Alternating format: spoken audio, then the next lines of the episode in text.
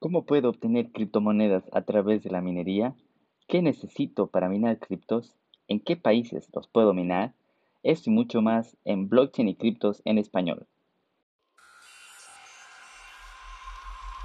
Hola, ¿qué tal? Soy Juan Sebastián Landi y esto es Blockchain y Criptos en español, el podcast donde locos, geeks, rebeldes y todos quienes deseamos aprender sobre estas tecnologías disruptivas tenemos un espacio para compartir desde la muralla china hasta la Patagonia.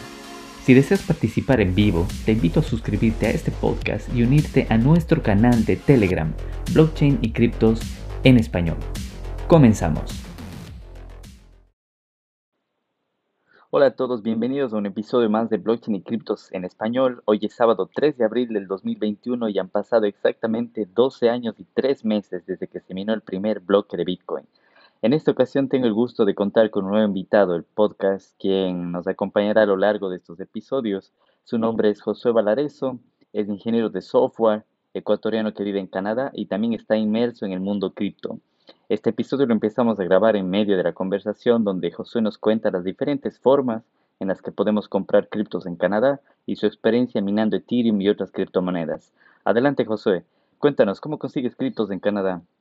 Y como explicaste igual, o sea, acuerdas, le haces una transferencia eh, y, te, y, te, envían la, la criptomoneda.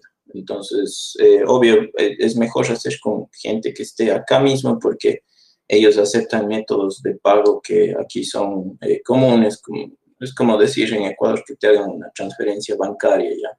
Entonces, acá hay ciertos tipos igual de transferencias que funcionan y, y ya, y compras así, esa es la, la, forma más anónima. Y de ahí también hay eh, comprar en los, en los exchange, como dices, pero bueno, lo, malo de comprar en los exchange es de que, eh, bueno, lo malo para, para, para una persona así como y corriente es de que obvio te cobran eh, los impuestos. Entonces, en caso de que digamos que tú compres 100 dólares en, en, Bitcoin y hoy, o sea, compras 100 dólares en Bitcoin y esos Bitcoins eh, de aquí en un año eh, ya no valen 100 dólares, sino valen 1000 dólares. Entonces, eso significa que el rato que quieres vos sacar esa plata, te van a decir, bueno, vos acabas de ganar 900 dólares y esos 900 dólares eh, tienes que pagar impuestos. Entonces ahí se aplica las mismas tablas de, del impuesto a la renta, ya, ya depende de cada persona. O sea, si has hecho mucho dinero, entonces te van a cobrar bastantes impuestos. Si, si no has hecho mucho dinero durante el año, entonces te van a cobrar menos impuestos. Pero esa es la parte negativa del, del, de los exchange entonces, por eso la gente sí prefiere comprar eh, persona a persona. Además que ahí nadie sabe, eh, nadie sabe de, nada, nada de quién está comprando, quién está vendiendo, ni nada. Es simplemente eh, una transacción completamente anónima. Sí, igualmente yo lo hago acá. Yo alguna vez empecé también a comprar en exchange hace dos años, un poco más de dos años.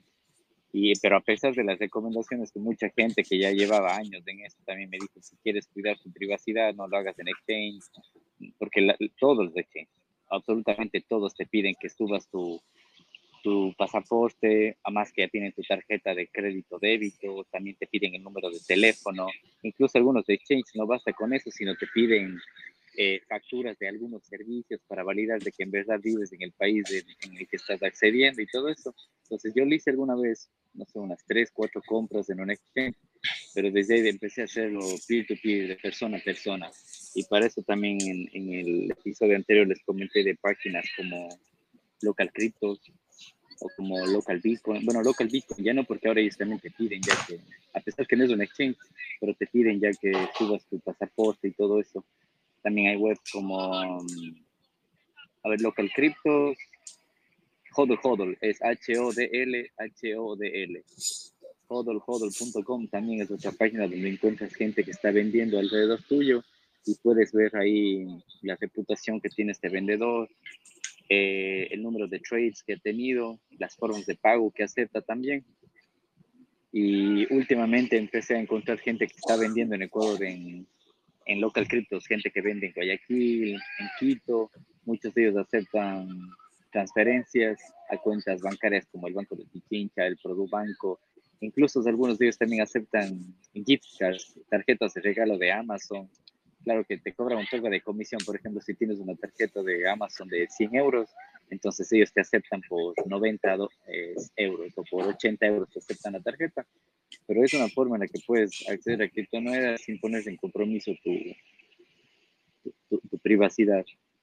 Y bueno, no sé si alguien de aquí que está conectado en el chat nos cuenta, la, la, semana anterior hubo mucha gente que me decía que cómo pueden comprar, que han intentado con tarjetas de crédito, débito y, y que no podían. Cualquier persona que desee hablar solo manda la solicitud aquí, me sale a mí la manito como que quieren conversar y yo les doy la palabra de eso, no, no se preocupe, no estamos solo yo y José aquí para, para, para conversar.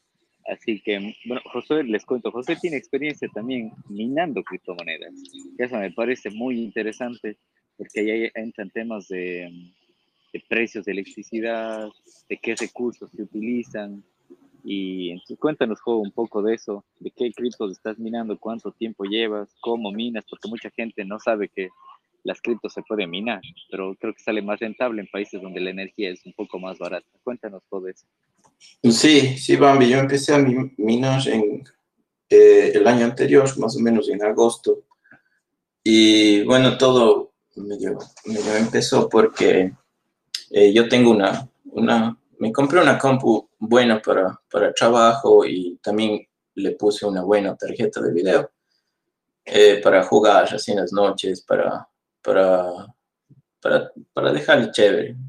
Eh, pero mm, después, después eh, se me ocurrió de, de, que, bueno, pues yo no paso 24, 24 horas en, en la compu jugando y realmente es un desperdicio tenerle ahí eh, sin hacer nada. Entonces eh, vi que minando eh, podía sacar un poco de plata y la verdad iba a pagar la luz porque ese es uno de los, de, los, de los elementos más grandes que se tiene que considerar.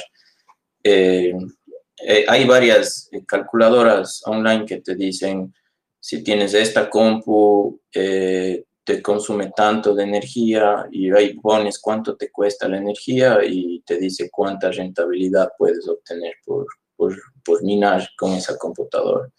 Entonces, usando esas guías y bueno, así medio enterándome full guías en YouTube. Entonces, la verdad no es nada difícil para ponerse a minar.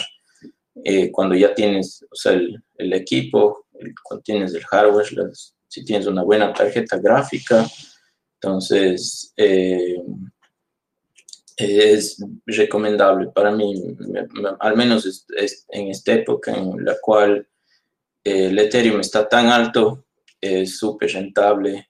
Entonces, entonces, sí, yo empecé en agosto, en agosto los, los pagos eran, no, no eran, no eran mucho, era, eran bien, bien bajo, pero se pagaba la luz y, y se ganaba un poco de plata. Pero de ahí, bueno, hubo el boom del Ethereum, eh, o sea, a finales de, de año y, y, cambié. Al principio estaba minando una, una criptomoneda que se llamaba Ravencoin y que era la más rentable en ese entonces y de ahí me cambié a, a Ethereum y ahora estoy con Ethereum. Y ahorita estoy, tengo dos GPUs, pero bueno, ahora me acabo, acabo de conseguir otros, otras dos más, entonces eh, la idea es básicamente de que si, eh, al menos en, en, en la, la, cuestión de la minería de, de criptos, es de que eh, si inviertes en una tarjeta gráfica, recuperes la inversión en tres o cuatro meses máximo. Y, y digo esto porque, obvio, o sea, no, nunca puedes considerar un una cripto como un, como, un, como un ingreso estable y de que puedes decir, bueno, este mes dice 100, entonces voy a hacer todos los meses 100. Eso no, no es verdad.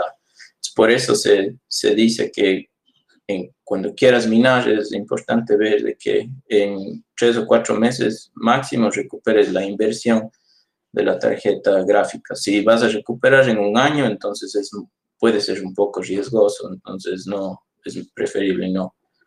Entonces ahora estamos en el punto en el cual eh, con el precio de lo que te pagan por minar y el precio de una tarjeta gráfica recuperas en menos de tres meses. En dos meses ya recuperas el precio y de ahí te quedan solo ganancias. Entonces ahí es cuando empiezas a, a ver ya los frutos de, de, la inversión, pues, ¿no? Y, y claro, como dices... Tres meses pagas la tarjeta y, o sea, eh, no es solo la tarjeta, sino pagas la tarjeta, pagas la energía eléctrica y ya tienes ganancias. Claro, claro, claro. Entonces ellos lo que hacen, te, pues minar, obvio te pagan en, en, una cripto eh, de la que estés minando. Yo estoy minando Ethereum, entonces cada, cada, eh, cada cierto tiempo que llegas a, a minar una cantidad de Ethereum, te pagan tu billetera tu billetera te van pagando, pagando, pagando, entonces yo lo que hago es cojo un una parte de eso y, pago la luz. Entonces digo, ya, esto es lo que me costó la luz, pues minar, y, y el resto le dejo en la billetera y digo, bueno, esto es en cambio lo, lo que, digamos, mis ganancias, pues, ¿no? Y de ahí decides vos lo que haces con la plata, obviamente. Puedes eh, vender, eh, cambiar a dólares, cambiar a euros, cambiarle a, a lo que sea, comprar algo, o sea, ya decides vos lo que, lo que haces con, con tus ganancias. Eh, mucha gente incluso lo pone en las cuentas bancarias de, de los, de los bancos de, de, criptos que te pagan intereses.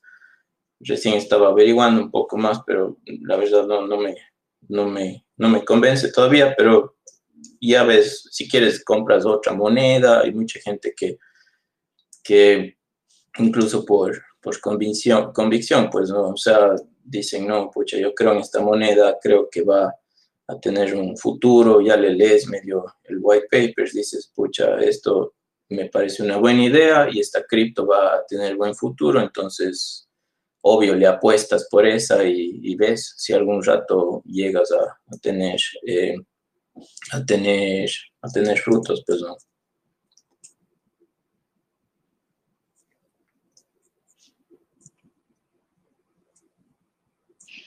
Ahora sí tenía apagado el micrófono.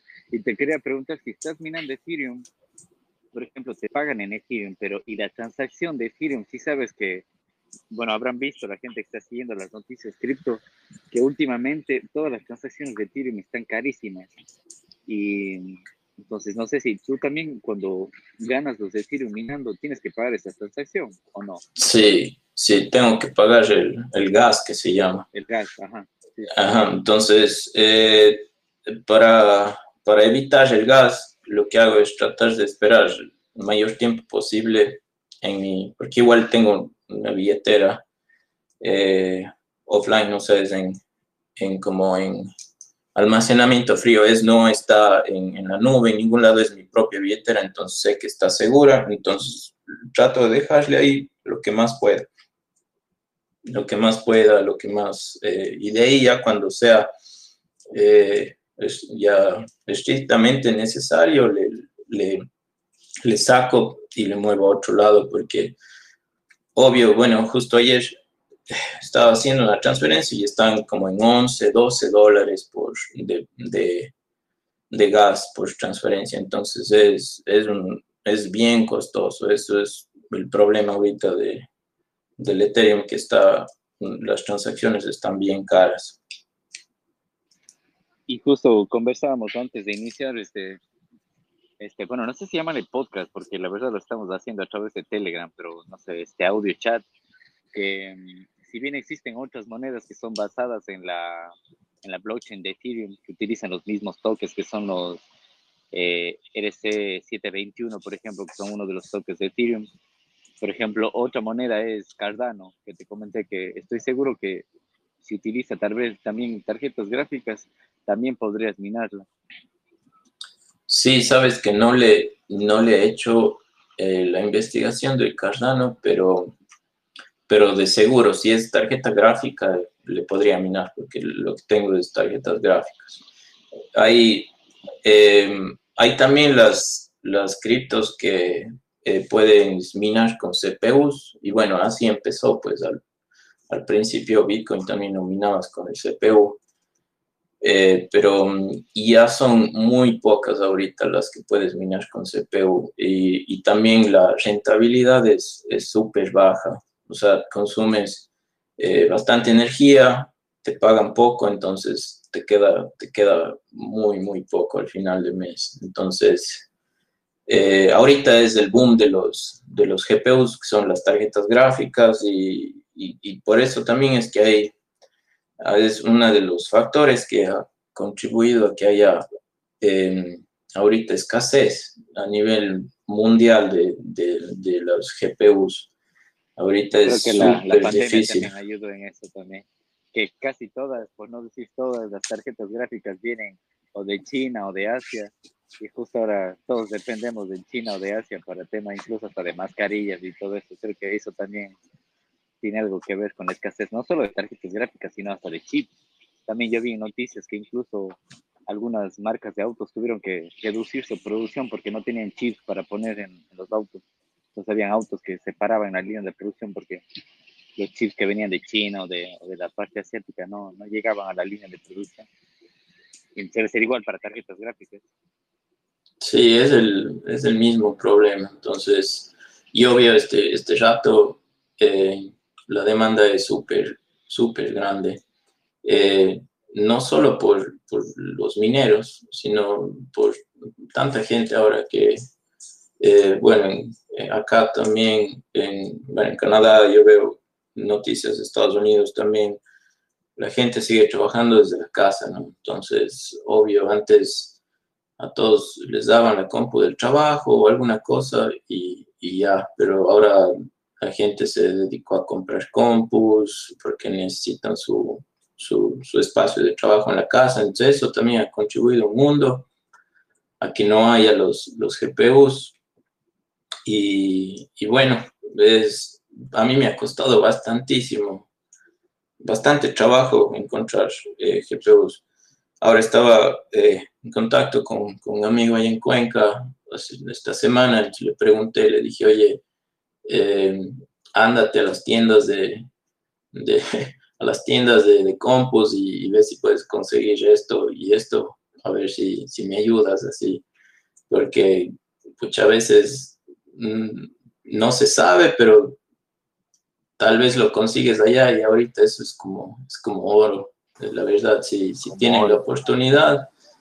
Eh, y al menos, bueno, si consiguen un precio razonable, eh, vale la pena. Y aquí las, las, tarjetas gráficas en general se están vendiendo eh, entre cuatro o cinco veces más del precio de el precio al público. Si una tarjeta gráfica te vale 500, eh, la puedes conseguir en, en páginas de en páginas de, de, de, de como eBay o Craigslist o otra que se llama Kakijiji consigues en cinco veces más el precio. Entonces la gente, o sea, si es como conseguiste, como encontraste un, un, billete de 100, si, si, encuentras una tarjeta gráfica, súper, eh, puedes vender, le puedes eh, poner a minar, le puedes, ¡pum! Entonces, eh, un consejo, si pueden conseguir una, me avisan y yo les pago. Y les compro. les, les compro bien y me, me, mandan acá, acá no hay, y no hay ningún lado, es bien difícil, a menos que alguien haya comprado y se haya quedado ahí guardadita en la vitrina de del lugar donde vende compus. Sí. Oye, y eso, eso creo que es, es, importante mencionar, por ejemplo, justo esta semana estuvimos conversando y además de los podcasts que he escuchado para que un país sea rentable para minar criptomonedas, eh, yo leí que, por ejemplo, el precio del kilovatio hora debería ser como de 5 centavos de dólar o menos. Entonces, justo esta semana yo te compartí el PDF que encontré del, del gobierno de Ecuador, que no recuerdo si es la CONECEL o CNT, algo así, pero mostraban, por ejemplo, que ahí tienen tarifas, la tarifa domiciliaria, la tarifa para empresas y todo eso, y más o menos el precio de la tarifa para domicilios estaba entre 10 y 15 centavos eh, de dólar el kilovatio hora. Estoy seguro que en Canadá cuesta más. Y acá en Europa ni se diga, acá es mucho más caro. ¿Cuánto cuesta más o menos allá? No sé si tienes el precio de eso. Eh, al máximo te sale más o menos unos 20 centavos el kilovatio. Máximo unos 20. Pero ahorita con, con las, con las, eh, o sea, con, con los pagos de Ethereum y todo, hasta con un kilovatio hora de 80, 90 centavos es rentable. O sea, ahorita está obvio que te vas a pagar la tarjeta gráfica ya no en tres meses, sino te vas a pagar en, un año o un año y medio, no sé, no, no estoy seguro, pero eh, toda, o sea, ahorita es el momento donde la verdad puedes eh, aprovechar eso. Y otra, otra cosa también de minar es de que el rato que minas, obvio, no hay ningún tipo de, de, eh, de tarifa o de fee que te cobren al acceder. Entonces, si vos de verdad quieres Ethereum, entonces dices, bueno, buenas, ahorita pongo a minar Ethereum y automáticamente va a ir a tu cuenta, a tu, a tu billetera.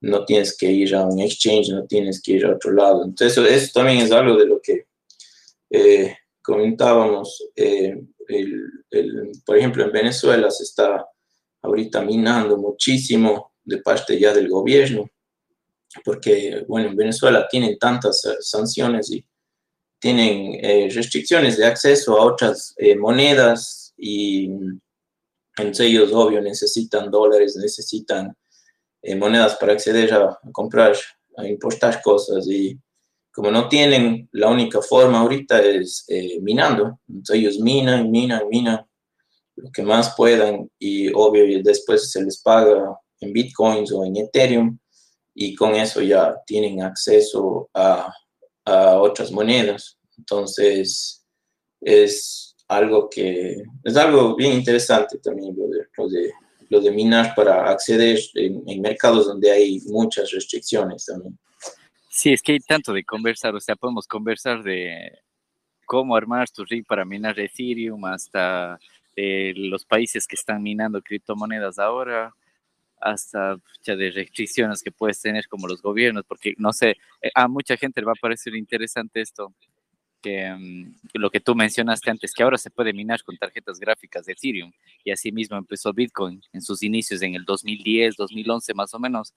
Podías minar con la compu de tu casa, no necesitabas ni una tarjeta gráfica ni nada de eso, pero después ya empezó mucha gente a minar, entonces el hash rate, que es la, con la dificultad para minar empezó a crecer, que mucha gente empezó a usar tarjetas gráficas. Pero después de las tarjetas gráficas, ahora vinieron los, los miners, que son ya los sand miners, que son una, una marca, pero que ya tienen procesadores específicos dedicados justamente a resolver los algoritmos de Bitcoin para resolver el problema.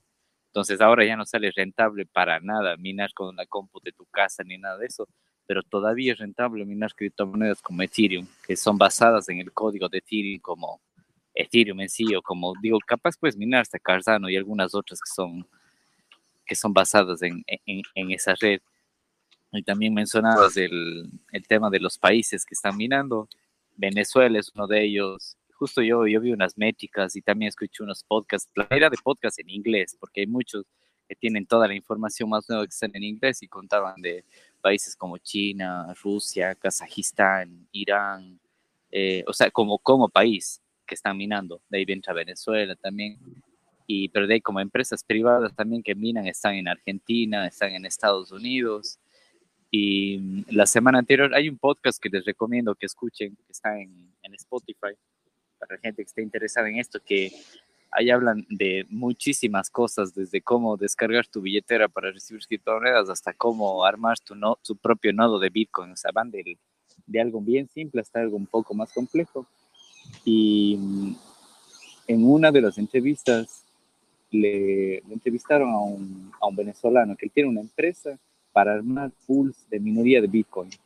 Y ha armado muchos pools de minería en Rusia, en, en, Estados Unidos, en Venezuela algunos, y entonces él contaba cómo la oportunidad que tiene toda la región Latinoamérica si los gobiernos se pusieran las pilas en vez de estar prohibiendo y restringiendo el uso de equipos y se pusieran a minar, es cuestión de tiempo, de unos cuantos años para que toda esta inversión de minería, porque incluso hay países como en Ecuador, en Ecuador ahora tenemos hasta exceso de energía que lo estábamos vendiendo a Colombia y a Perú.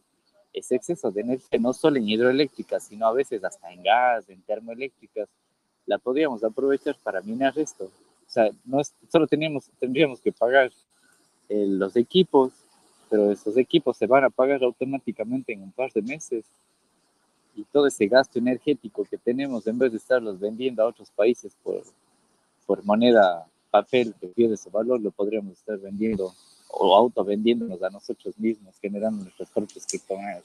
Es un podcast muy, muy interesante que voy a buscar el link esta semana y se las voy a compartir para que vean que este, este era un visionario, o sea, me parecía el Steve Jobs, pero nacido en Venezuela, o sea, que tenía una visión de futuro para, no solo para Venezuela, sino para la región. Decía, el país que se ponga a minar y que se empiece a ser completamente autónomo, soberano, después no va a tener que pedirle favores a nadie. Y me acuerdo que aquí en España, en Madrid, conocía a un argentino que se llama Santiago Siri y que él tiene, bueno, es un argentino que en el 2003, en el 2003 empezó un, un partido político en Buenos Aires que se llamaba el Partido de la Red, que ellos ya cansados de lo típico en toda Latinoamérica, de la corrupción, del, del, padrinismo, de que solo si eres del, de la familia tal tienes derecho a acceder a partidos políticos y ese tipo de cosas. Este personaje armó un partido político y con nuevas ideas para usar la blockchain para tipo de votaciones en la ciudad, para el tipo de, para elecciones, para elegir nuevos candidatos a partidos políticos y todo eso. Bueno, para no agregarles la historia, al final terminaron, terminó ganando su partido unos cuantos representantes en Buenos Aires. No sé si hasta el día de hoy existe el partido, pero incluso hasta le amenazaron de muerte.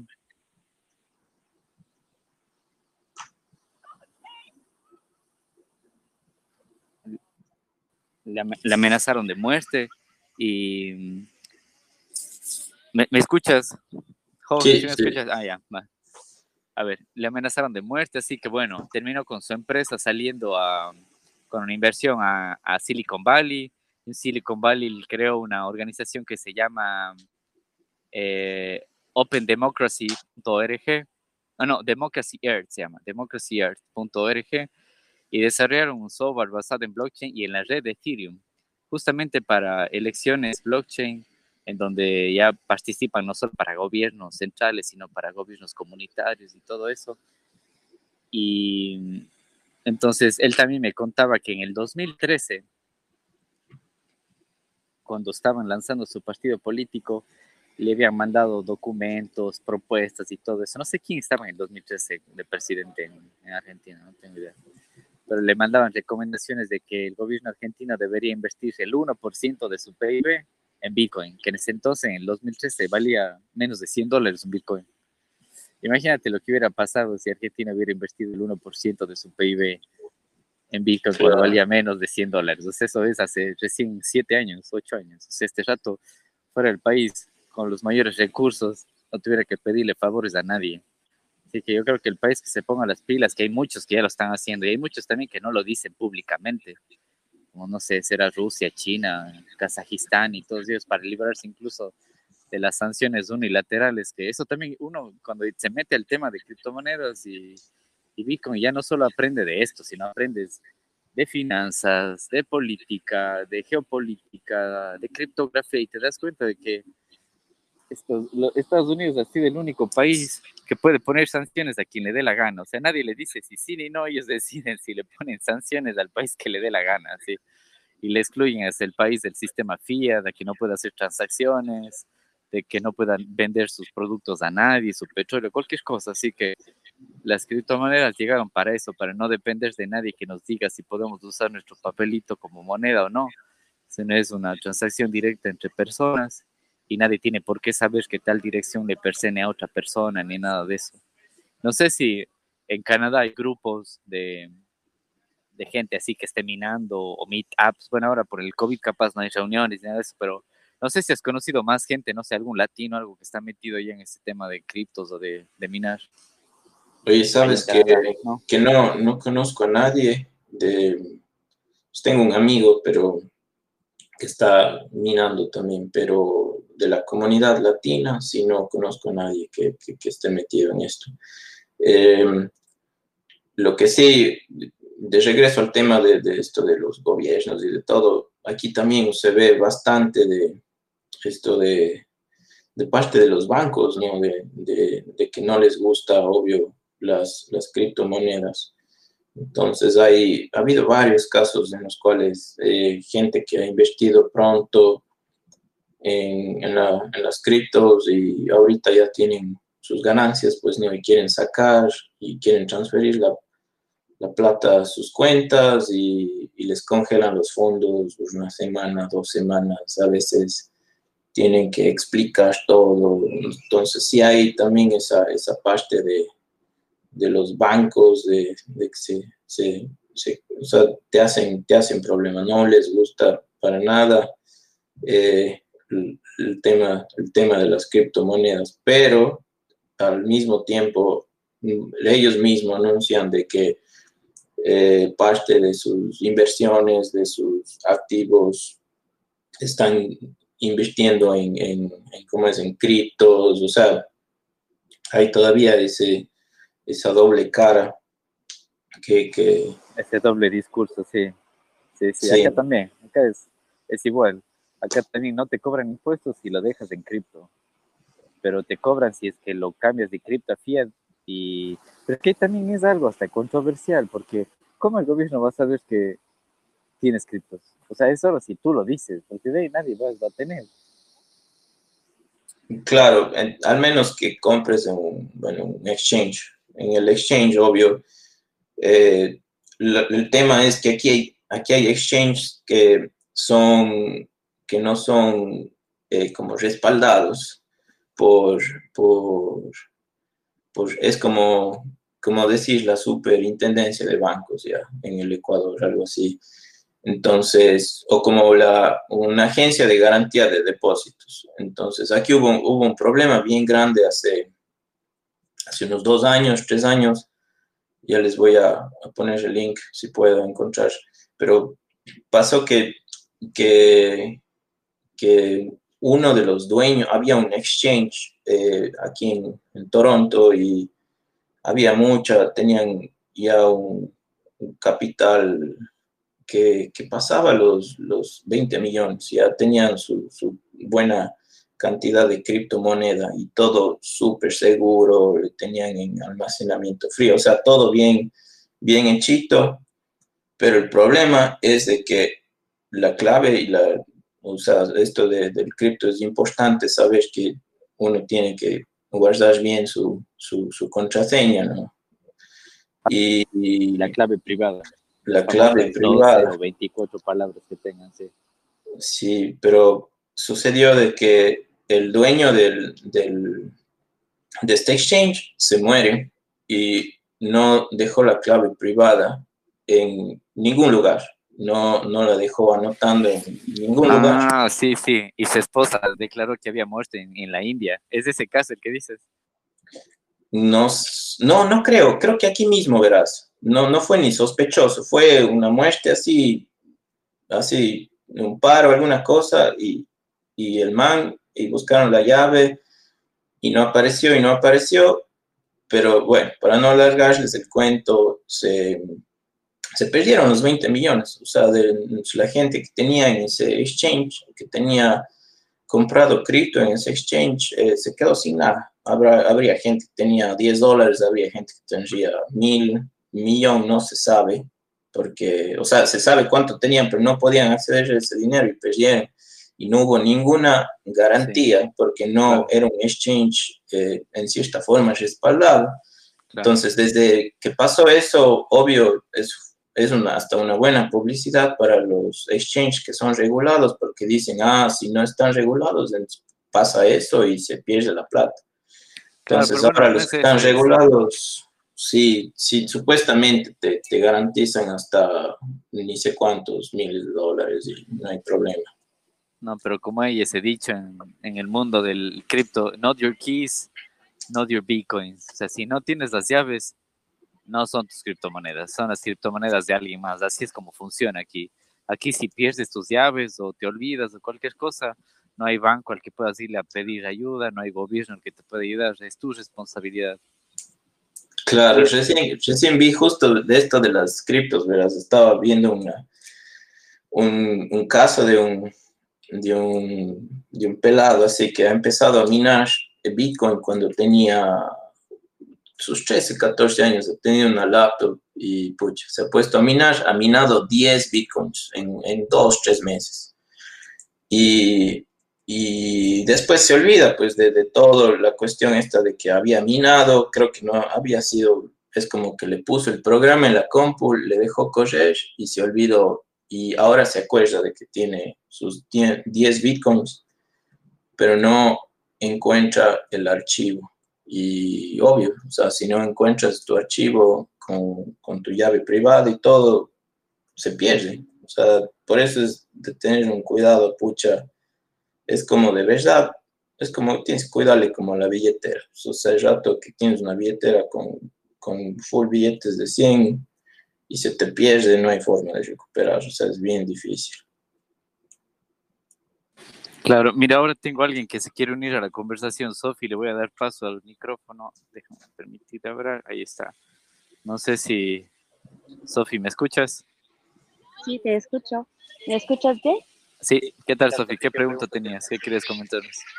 No era una pregunta, pero sobre el tema del control de los gobiernos en diferentes países. Yo soy de Francia y allá solo quería comentar que el gobierno no solamente te quiere eh, poner como impuestos si pones tus bitcoins en, o criptomonedas en oro, pero si no, te piden desde 2019, creo, te piden de declarar de manera, manera anual, al menos, eh, todas tus cripto, criptomonedas y calculan eh, cuánto has ganado básicamente en tu, como por ejemplo si el Bitcoin sube de precio, van a calcular ellos cuándo has ganado, no importa si todavía los tienen en Bitcoins, y van a darte un impuesto en esta subida que ha tenido la criptomoneda que tienes. Entonces, los gobiernos, al, menos en Europa y, más que nada en Francia,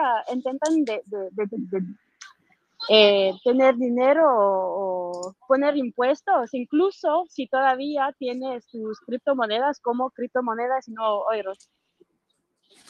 Sí, sí, gracias Sofi por comentarnos. Y eso es justo algo de lo que hablamos el, la semana anterior, que yo les dije a mucha gente de, de Latinoamérica, que tenemos la semana anterior gente de Colombia y de México conectada, y le decía, ustedes tienen suerte todavía para comprar criptos, los que puedan comprar, porque ya todavía no hay, no hay regulación.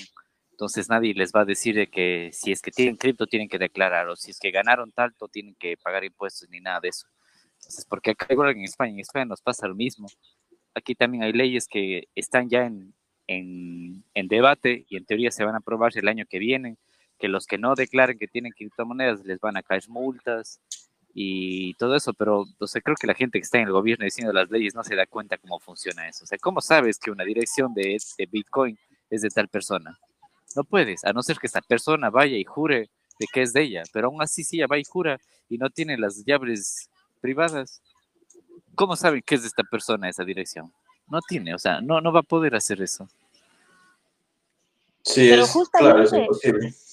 Pero justamente por eso el gobierno francés lo que hacía es decir que si no has declarado, entonces ellos no podían, pudieron poner una, una, un impuesto sobre eso el día que le transformas en oro, que es que un día tienes eh, dinero en tu cuenta, te van a pedir de dónde viene, y si viene de criptomonedas, van a ponerte una multa porque los años pasados no has declarado que tenías estos criptomonedas.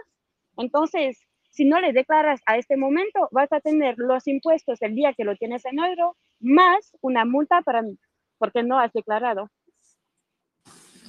Eso me parece absurdo. Es que no, no tiene idea cómo funciona todavía esto de aquí.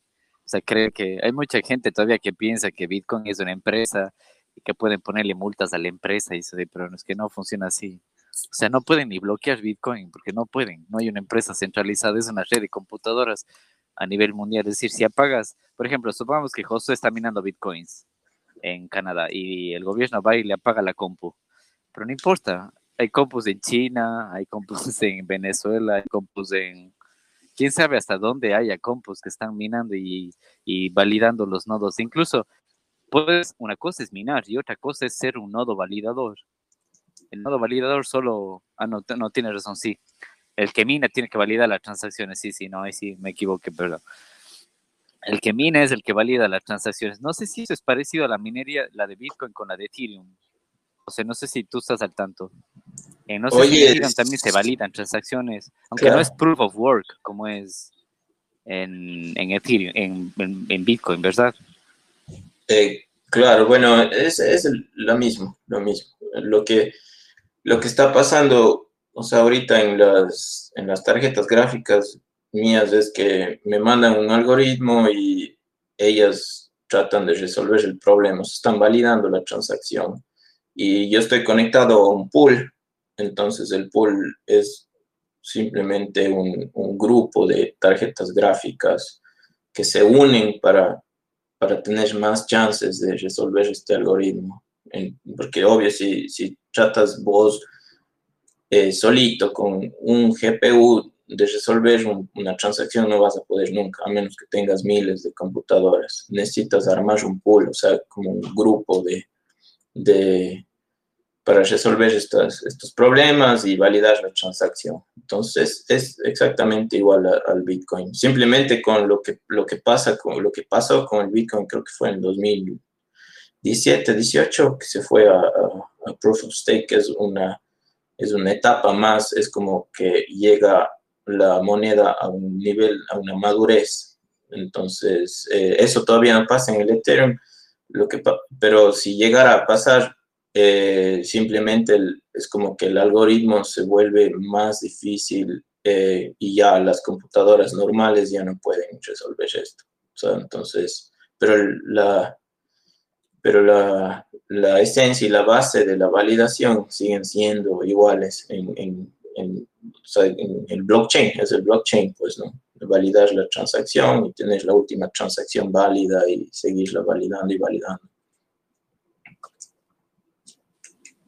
Y creo que es importante también mucha gente comentarle, porque cuando yo empecé en esto también era igual, no tenía idea de, por ejemplo, cuál es la diferencia entre Bitcoin y Ethereum, o qué es la red de Ethereum y la red de Bitcoin. Y por lo que yo sé hasta ahora, por eso yo tampoco es que sea el, el máster blockchain ni nada de eso, no todavía, aunque pienso estudiar un máster de blockchain el año que viene. Pero lo que yo sé, por ejemplo, es que Ethereum es una red que no solamente es como para pagos basado, como es Bitcoin, por ejemplo, que Bitcoin es ya su moneda y ahora más que todo se utiliza como una red de, mm, como reserva de valor. Pero en Ethereum puedes correr a más de eso, como pagos y reserva de valor, también lo puedes utilizar para smart contracts y para transacciones o para aplicaciones descentralizadas. O sea, es como un plus de Bitcoin.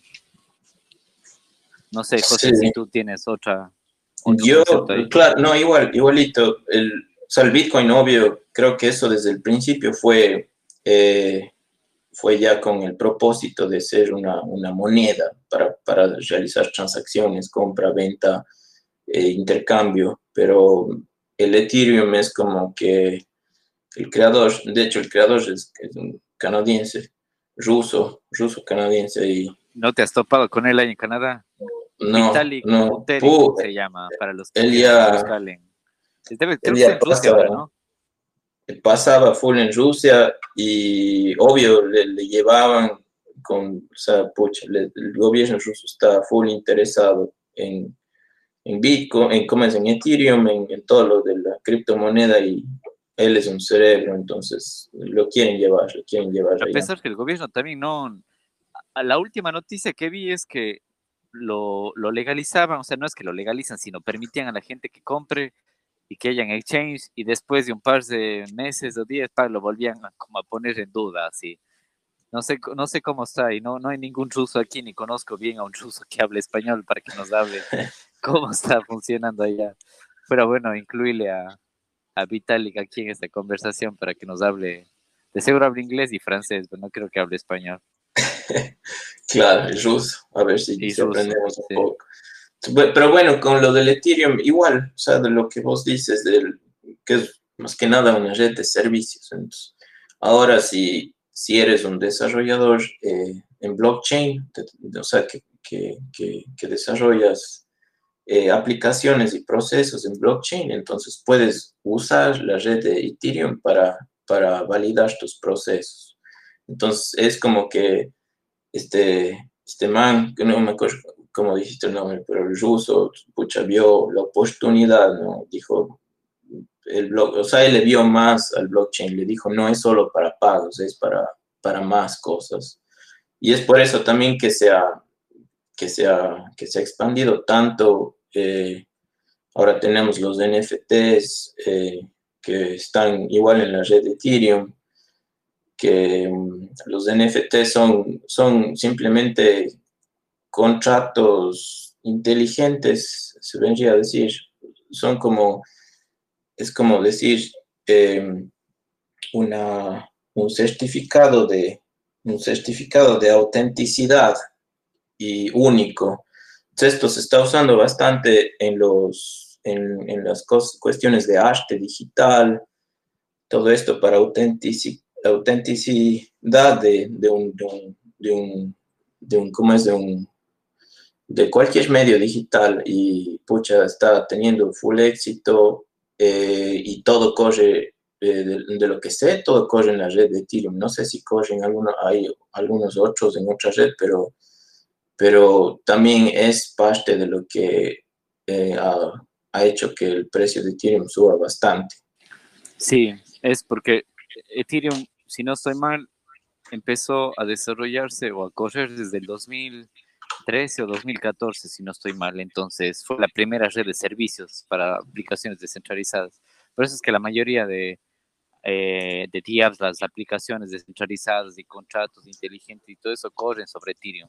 Pero ahora hay muchas más opciones como Cardano y otras. Entonces la gente está viendo otras opciones porque justo comentamos antes de este, de este chat de voz que incluso justo ahora veo una persona también que está conectada aquí, que me preguntó alguna vez por el tema de los NTFs, que ahora también están de moda, y habían NTFs que gente quería vender, no sé, por 10 euros, NTF, que son como 12 dólares, pero solo la transacción de Ethereum, por el pago de los 10, 12 euros, te costaban otros 10, 12 o 15 euros, así que no tenía sentido usar la red de Ethereum para vender NTFs cuando podías venderlos también sobre la red de Bitcoin o sobre la red de Cardano también, que es basada en Ethereum y todo eso, así que ese es uno de los puntos débiles de Ethereum, que ha crecido tanto, pero se descuidó en este tema de las transacciones, que en teoría en, en la nueva red, en el Ethereum 2.0, se va a solucionar, pero todavía está en, en, veremos en, en, este tema de, de, de cuándo vaya a ser lanzado. Yo también tengo Ethereum, que hace par de años no he incrementado mi posición porque la dejé, porque la verdad a mí no me convence, o sea, es una moneda en la que como sistema de pago para mí no es. Es más una red para servicios, para aplicaciones y todo eso. Porque cada año o cuando a, a Vitalik le dé la gana pueden crear más de Ethereum para seguir pagando el gas y todas las transacciones. Así que para mí no es como una reserva de valor, sino es más como una red de servicios. Entonces yo no he incrementado mi posición en Ethereum desde hace tiempo. Lo que sí he incrementado es la mayoría de mi portafolio en Bitcoin, que eso sí es limitado a 21 millones. Nos quedan un poco menos de 2 millones de monedas por minarse. Así que imagínate si llegas a tener un Bitcoin, serías el afortunado poseedor de un Bitcoin de 21 millones. No sé, es como, no sé, tener un, no sé, un Lamborghini emisión limitada, edición limitada, que hay tal número y de ahí no hay más pero tampoco se compara porque la empresa de Lamborghini el día que cumplan, no sé, 100 años puede decir, bueno, vamos a hacer un Lamborghini más y ya no es de edición limitada, pero aquí el código de Bitcoin está limitado a 21 millones, así que los afortunados que puedan llegar a tener un Bitcoin, les felicito, bienvenidos al club para que tengan al menos un Bitcoin. No sé si, José, ¿tú tienes solo Ethereum o tienes otras criptos? Y tengo algunas, tengo... Eh Ethereum, Bitcoin, Ravencoin también, de cuando miné Ravencoin. También compré Dogecoin, que es otra moneda que empezó. Eh, pero bueno, esa, esa es súper, súper volátil y fue más parte de una, como una campaña publicitaria gratis que se ganaron los creadores, porque empezaron a poner todos eh, memes, empezaron a poner cosas del, del Dogecoin y la gente le dio curiosidad, empezó a comprar. Entonces subió en, así de un rato al otro, de 5 centavos, llegó a un dólar 20 creo, ahorita está de nuevo en 3 centavos. por los tweets de Elon Musk.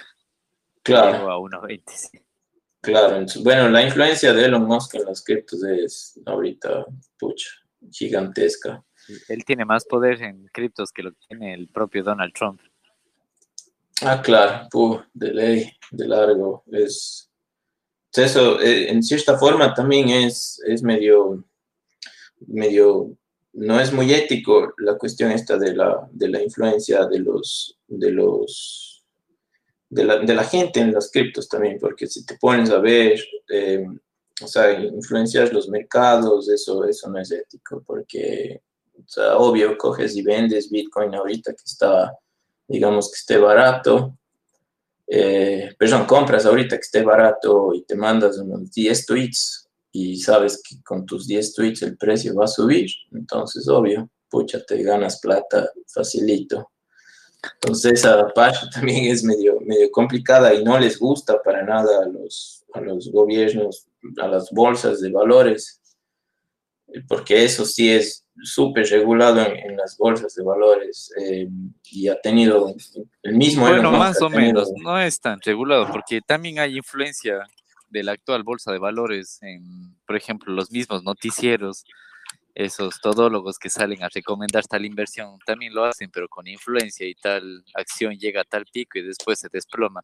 Y ya ha pasado algunas veces, no una sola vez en la propia bolsa de valores de Estados Unidos, de Brasil también. Así que eso es es influenciado. Mucha gente también me decía es que Bitcoin no está regulado por nada y dice, mira, si yo invierto, si yo invierto en el SP500, eso sí está regulado. Sí, pero está regulado por un sistema que igual es influenciable y es más, está basado en papelitos, los dólares que imprimen cuando les da la gana, si te das cuenta que no es tan influenciado. El día que dejen de imprimir papelitos, se cae todo ese SP500 y todos las inversiones de las acciones que hay. Incluso hasta el mismo Elon Musk decía que él pensaba que las acciones de Tesla están sobrevaloradas. sobrevaloradas. Claro, ¿Qué piensas tú, José, de eso? Oye, sabes que eso del, del, Elon Musk es bien, a mí me parece bien controversial. O sea, es, pucha, es un genio también, ¿no? Pero ha sabido, ha sabido jalar bien agua a su, a su molino. Y con todo esto del, del Bitcoin, yo creo que para él también es una, forma fácil de, influenciar el mercado. Tuvo, ya tuvo una multa de, no me acuerdo, creo que era 20, 30 millones hace, hace un año y medio, en los cuales, eh, o sea, se le, se le tomó como que estaba tratando de influenciar eh, hacia la venta de, acciones de Tesla. Entonces, esto obvio cambió el, precio del, mercado, que es, eso de la bolsa de valores es, una estupidez, o sea, no tiene ni pies ni cabeza. Y obvio, y cambió así la, la, cambió la, el precio, full gente perdieron plata, tal vez gente que, que, no, que no estaba la gente que, no le gustó mucho, entonces le pusieron presión y le pusieron multa de los 20 millones. Entonces es controversial, ¿no? Y obvio, todo esto es movido por, por un grupo, un grupo selecto. Grandes capitales y todos que tienen información privilegiada que no tenemos nosotros, los ciudadanos de a pie. Sí, sí, sí, sí. Claro, y por eso está la película, incluso en esa famosa película de Lobo de Wall Street, ahí también muestran cómo ellos decían, no importa, tú vende, así la gente compre basura, tu negocio es solo vender, así sea papelitos que no tienen valor, ese es tu negocio, solo vender esos papelitos. Sí, sí, sí. Es, es fascinante este mundo de las cripto. Como les comenté, hay gente nueva aquí, como les comenté yo en el, en el episodio anterior, cómo es que yo llegué a cripto acá en... Porque cuando estuve en Ecuador, yo, estaba, yo estuve relacionado al mundo de tecnología y todo eso desde el colegio, porque yo estudié ingeniería eh, informática, después en la Universidad de Ingeniería de Sistemas, y de ahí pasé en el mundo de tecnología, desarrollo de software, toda la vida hasta el 2016, cuando vine a estudiar acá un máster en, en, España, 2017, perdón, sí. Y nunca había escuchado de, ni de blockchain, ni de Bitcoin, ni de criptomonedas, nunca. Y me sorprendió acá en el máster cuando el profesor, que en ese entonces era el director de, del CAT Salud, que es como decir el director del IES en Ecuador, ahora sí, como la red de salud de Cataluña, él nos dijo, miren muchachos, si quieren ver, estudiar alguna tecnología que va a cambiar el mundo, estudien blockchain. Entonces me puse a leer un poco, no entendí, porque tampoco es tan fácil entender blockchain, no es como, no sé, leerse un capítulo de un libro así nomás y ya está. Es, o sea, tiene, tiene su cosa, tienes que entenderle cómo funciona y todo eso. Así que no le, no le tomé atención sino hasta el 2018. Me perdí todo ese hype de Bitcoin desde menos de mil dólares hasta 19 mil o 20 mil, creo que llegó en el 2017. Hasta bajó en enero 2018 3 mil nuevamente. Y ahí es cuando empecé a leer y a entender y todo eso. Pero es, es fascinante, o sea, cuando te das cuenta que cómo funciona el dinero, quién lo imprime, por qué tiene valor, cuando el dinero es simplemente hasta un medio de comunicación, representa algo que demuestra, o sea, pero es simplemente una abstracción que nosotros decimos, por, por un ejemplo, mira, este papelito de un dólar, a mí me costó trabajo ganarlo, entonces yo te cambio este papelito de un dólar por, no sé, por una cerveza. Es simplemente una abstracción de valor, porque el papel en sí no sirve para nada, no tiene un valor el papel. Y peor aún cuando cogen y lo imprimen como si no hubieran un mañana, sí. Entonces ahí te das cuenta de, por ejemplo, que te pasas a la cripto como en Bitcoin, tiene una emisión limitada de 21 millones y tiene más ventajas que el oro.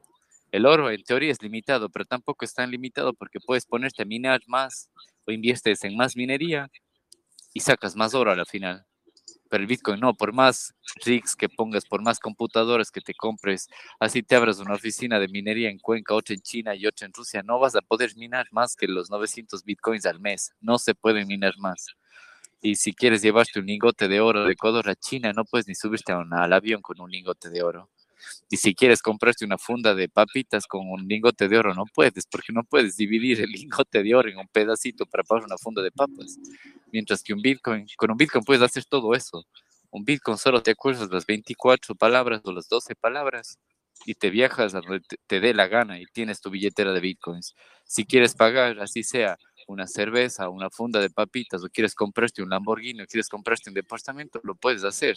No necesitas autorización de un banco, de un gobierno, que te envíen el dinero de Ecuador a Dubai, a China, a Barcelona, donde quieras comprarte. No tienes que esperar de tres a cinco días hábiles para que el dinero se acredite. No tienes que pagar comisión a intermediarios puedes pagar transacciones hasta como últimamente lo hice, que hay mucha gente ahora aquí en Barcelona también que me llama, que dónde puede comprar, que cómo puede comprar, y les mostré que hay transacciones que yo hice esta semana y pagando un fee de 34 centavos por más de 8 mil euros. Imagínate que es transferir 8 mil euros por 34 centavos. O sea, eso no puedes hacer ni aquí, transfiriendo de un banco a otro o pagando de aquí, por ejemplo, no puedes transferir 8 mil euros de Barcelona a Ecuador y pagando 34 centavos y que el dinero te llegue en 10, 20 minutos. No puedes hacer eso. Tienes que esperar semanas e incluso vas a tener hasta que demostrar de dónde viene ese dinero y todo eso. Así que esto es, es fascinante. Estoy seguro que allá en Canadá también hay gente que no se lo cree, aunque el gobierno de allá es un poco más confiable. Creo que la gente le tiene todavía confianza al gobierno canadiense. ¿O cómo va ese tema ya, José? Y el, el, tema de la política, bueno, siempre es de debate, ¿no? O sea, hay, eh, hay gente, obvio, que tiene, tiene todavía, le da el apoyo al gobierno, gente que no le da. Pero bueno, independientemente de eso, o sea, es, eh, con todo lo que dices del Bitcoin, la verdad es sí es fascinante, pero tenemos que hacer más para que se masifique, ¿no? Porque o sea, tenemos que llegar a ese punto en el cual eh, de verdad tengamos la independencia de los bancos y de los gobiernos, que ahorita, o sea, al menos, bueno, acá la experiencia es que yo no me puedo ir a comprar leche y pan con el Bitcoin, o sea, por más que quisiera, pero no puedo.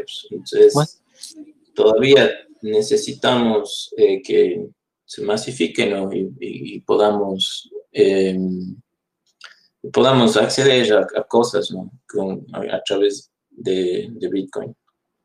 El problema, el problema como, como vos dices, o sea, obvio eso no va a querer nunca el gobierno, es medio complicado. Yo, yo le veo bastante ahorita el, tema del Bitcoin como un tema de más como de inversión. ¿sí? De reserva de valor.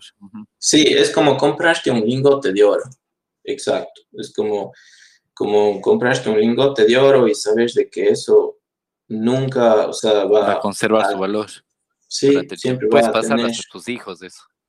Claro, claro. Entonces es, es algo, pucha, increíble, ¿no? Que em, em, hayamos pasado de, de, un material precioso a un material precioso digital, que es el... A moneda basada en la red se llama eso. Sí. Sí no sé si... yo, yo, les compartí el libro de, de Andreas Antonopoulos, el Internet del, del Dinero, la, el volumen 1, y él habla, no estoy seguro si es en el volumen 1 o en el volumen 2, creo que es en el 2, pero bueno, les digo, les recomiendo que lean el 1 o el 2 y él habla que el dinero ha tenido una evolución, como cinco evoluciones. La primera evolución fue el trueque, que eso era como ya una forma de pasar valor entre un producto que tú tenías y otro producto. El segundo paso fue el uso de metales preciosos, en donde, ah, no, antes de los metales preciosos, que era el, uso de conchas o de plumas o de cualquier cosa que era rara para usar, lo empezaron a utilizar como moneda. Incluso en el libro que también les pasé el PDF, en el libro del patrón Bitcoin, mostraban cómo habían tribus que vivían en islas aisladas que usaban piedras, pero piedras gigantes que representaban valor. Entonces pasaban de familia en familia esas piedras y había como un notario en la tribu que llevaba certificado que tal piedra le pertenece a tal familia y cuando tal familia quería comprar algo le pasaba a otra familia, el notario venía y registraba de que tal piedra era propiedad de otra familia. Pero ¿qué pasa cuando llegaron los españoles se dieron cuenta de que esas piedras ellos podían encontrar fácilmente en otras islas y se traían las piedras en los barcos y hacían el negocio de sus vidas. Y así que los pobres nativos ahí empezaron a vender todo a cambio de las piedras cuando las piedras empezaron a perder su valor. Y eso es justamente lo que pasa al imprimir más billetitos, que tu billete ya no es único, sino puede imprimir lo que les dé la gana y pierde valor. De la otra evolución del dinero era que pasamos del trueque pasamos del cambio de conchas y plumas. La segunda evolución fue el, el uso de metales preciosos, como el oro, monedas de oro, monedas de plata, que todo eso también les digo es, no, no, es tan único ni limitado, porque se puede minar más monedas, se puede minar más plata y todo eso, pero ahí empezamos a estar centralizados, porque quienes creaban las monedas, no podía crear un alguien que estaba vendiendo, no sé, un poco de telas o pieles, él no podía crear monedas, eso venía desde los desde los reinos, los kingdoms, ellos creaban las, las monedas.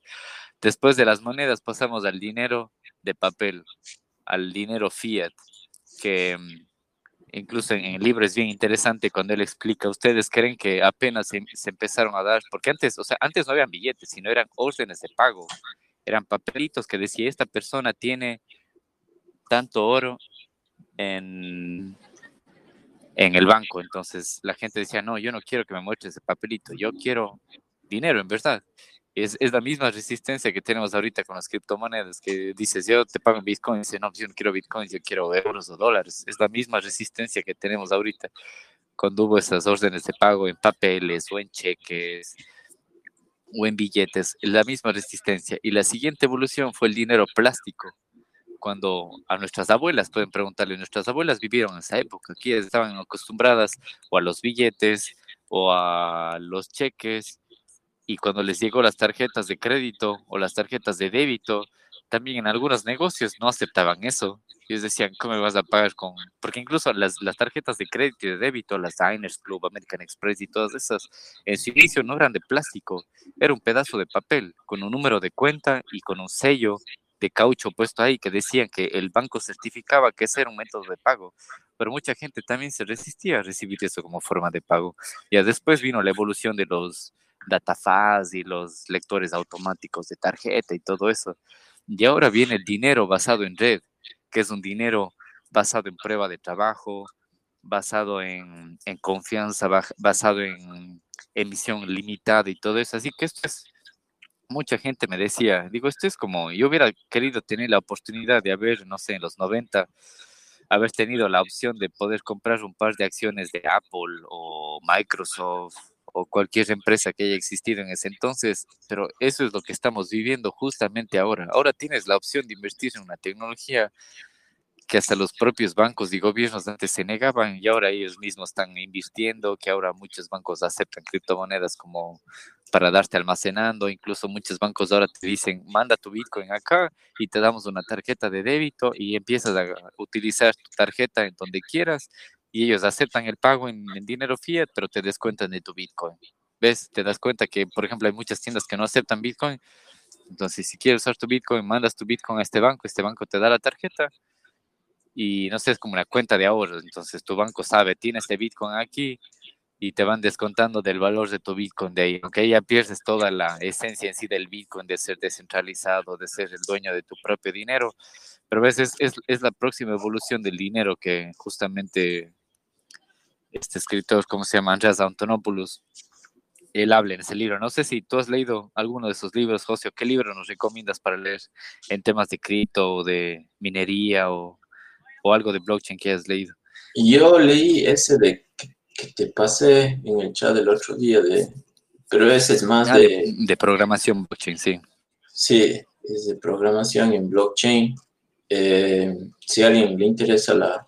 Bueno, también desde el, desde el principio explica todos los temas de, de blockchain, de cómo de cómo funciona el blockchain y todo, pero después va un poco más enfocado al desarrollo.